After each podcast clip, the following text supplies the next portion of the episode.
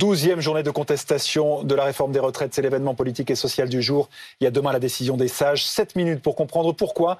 Pour tout un tas de raisons, c'est sans doute la dernière démonstration de force du genre.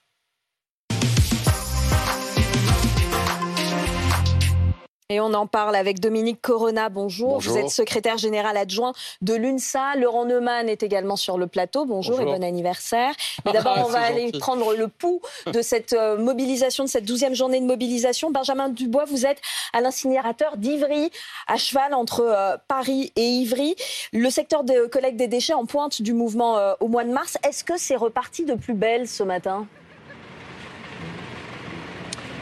Eh bien, Ashley, vous le voyez derrière moi, regardez ce, camion qui sort, mais on laisse seulement passer quelques camions parce qu'effectivement, le blocage, il a repris euh, ce matin. Il y avait une très forte grève, on s'en souvient, entre le 6 et le 29 mars dernier, très suivie, ce qui avait notamment euh, engendré ces, 10 000 tonnes de poubelles dans les rues de Paris. Euh, nous sommes en direct avec Romain, Romain Pitlet, qui fait lui partie des, de la CGT cheminot. Mais vous venez ce matin, vous venez avec vos collègues ici. Pourquoi vous êtes mobilisés à nouveau aujourd'hui à la veille de cette décision du Conseil constitutionnel? Parce que c'est un nouvel appel à la grève interprofessionnelle et aux manifestations partout sur le territoire. Donc euh, il y a des initiatives qui ont lieu euh, un peu partout. Ici, euh, à la Tirue d'Ivry, c'est évidemment un lieu symbolique, mais un fort lieu de mobilisation. Alors certes, on parle des blocages, mais il faut aussi surtout parler des grévistes. Les camarades nous faisaient remonter que la relance du processus de grève reconductible notamment chez les éboueurs et les égoutiers, il y avait des, des ateliers à 50% de grévistes. Chez les cheminots, juste derrière, aux ateliers de Masséna, là aussi, euh, il y a des grévistes, il y a eu un piquet de grève ce matin. Donc euh, voilà, il faut continuer à mettre la pression de toute façon. Et puis, euh, vous voyez, la pression, ça fait des fois reculer les camions.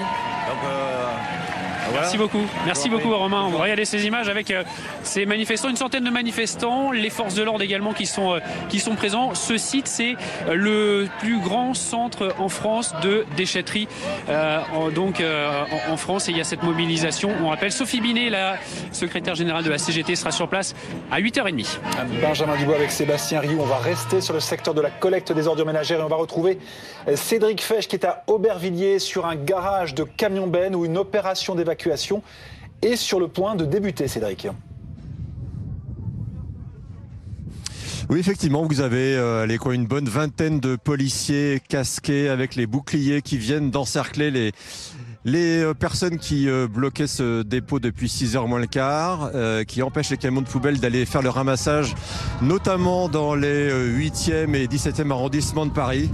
Et on sent la tension qui monte là parce que les policiers sont d'un seul coup en, surnombre, encerclent les, grévistes. Et évidemment, le but, c'est, de laisser passer ces camions qui sont derrière moi. Il y a 35 camions poubelles qui devraient, qui auraient dû ce matin de bonne heure aller ramasser les, sortir pour les ramasser les poubelles pour l'instant, ils sont bloqués. Et voilà, le déblocage, on sent, est imminent ici. Cédric Fesch euh, à Aubervilliers. Dominique euh, Corona, pourquoi c'est si important qu'il y ait du monde aujourd'hui dans la rue? Parce que cette réforme est injuste, elle est punitive, parce que quand vous voyez les éboueurs qui font grève, nous étions bien contents de les avoir euh, avec nous pendant le Covid, pendant que nous étions enfermés. Ils prenaient des risques pour nous. Et le remerciement, c'est de leur faire payer deux ans de plus alors qu'ils ont des problèmes de santé et qu'ils ont des espérances de vie beaucoup plus faibles que nous. Donc cette réforme est injuste, injustifiée, punitive. Donc il faut la combattre jusqu'au bout et nous le ferons. Et la date n'est pas anodine. Demain, c'est la décision du Conseil constitutionnel.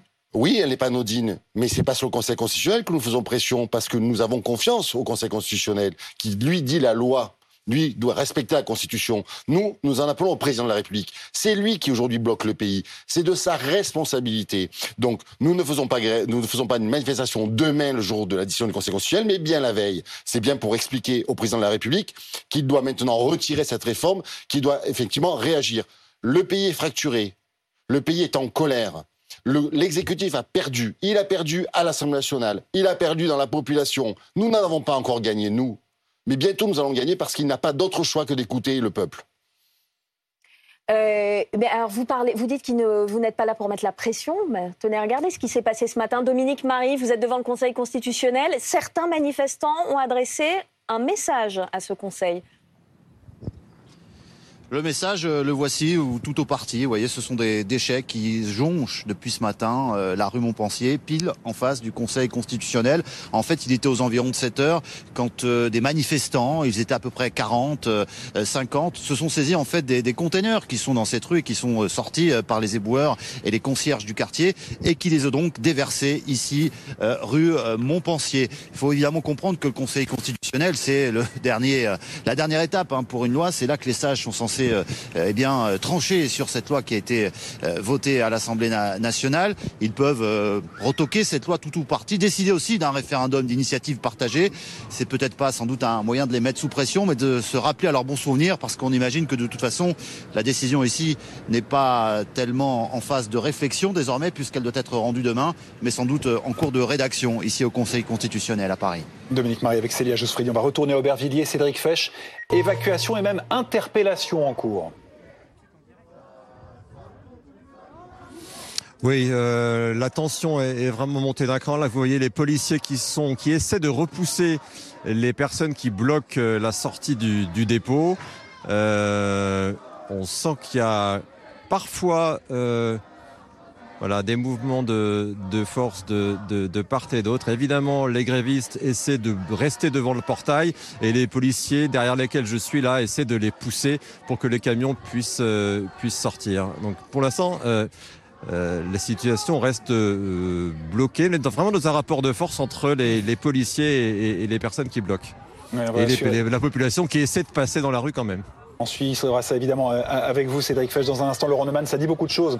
Euh, rapport de force à Aubervilliers, mais rapport de force aussi dans la rue, finalement, entre le gouvernement d'un côté et les syndicats de l'autre, avec le, Conseil constitutionnel en arbitre. En réalité, on va évidemment regarder aujourd'hui quel est le niveau de mobilisation dans la rue, quel sera le taux de grévisme. Mais attention, on a beau dire qu'aujourd'hui, c'est peut-être la dernière grande journée de mobilisation avant la décision du Conseil, mais en conclure qu'il n'y aurait plus de mobilisation après la décision du Conseil, c'est peut-être aller un peu vite en besogne.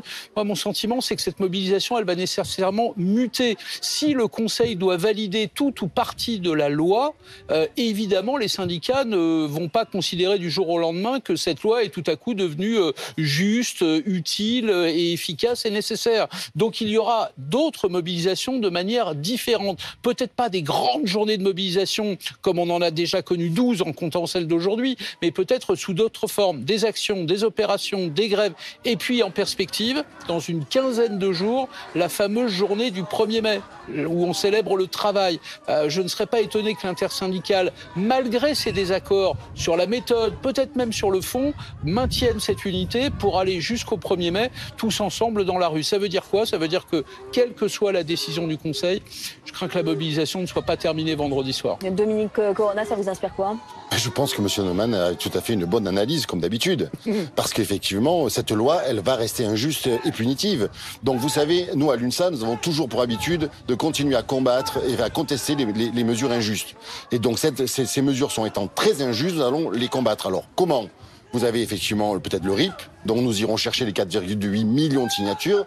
Si jamais le Conseil constitutionnel valide tout ou partie de cette réforme, il y aura des décrets d'application. Faites-nous confiance, on ira devant le Conseil d'État, on contestera. Vous savez, la mobilisation, elle peut être de plusieurs façons. Et il n'y a pas de façon plus noble de, se mobiliser que d'autres. Donc tous les outils que la Constitution nous donne pour combattre cette réforme, nous les prendrons et nous les utiliserons. Si le gouvernement, l'exécutif pense que tout ça est fini et qu'on rentre à la maison et que maintenant, abraçons-nous folle vie, nous allons discuter tous ensemble, je crains qu'il se trompe. Mais ça fait des, mhm. des mois et des mois qu'il se trompe, donc euh, je ne suis malheureusement pas étonné.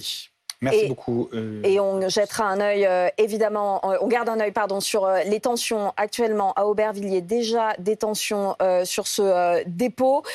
journée à suivre toute la journée sur BFM TV. Les manifestations, les actions, les blocages. et peut-être des tensions également cet après-midi dans le cortège à Paris qui va passer à deux pas du Conseil constitutionnel. Merci beaucoup à tous les trois.